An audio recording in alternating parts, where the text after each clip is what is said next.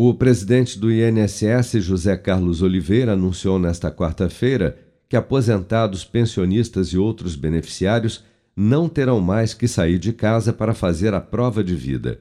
Durante a cerimônia no Palácio do Planalto, José Carlos Oliveira destacou que a comprovação será feita pelo próprio governo, que consultará bases de dados públicas e privadas para saber se o beneficiário continua vivo.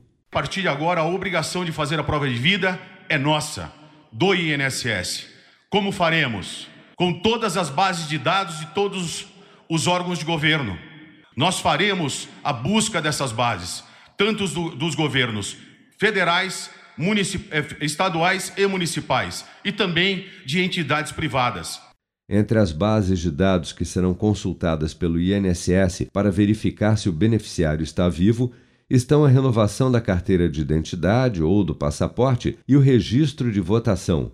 Caso o governo não encontre qualquer movimentação do beneficiário nestas e em outras bases de dados, uma equipe do INSS irá até a casa do beneficiário para realizar a prova de vida por meio de parcerias, entre elas com os Correios.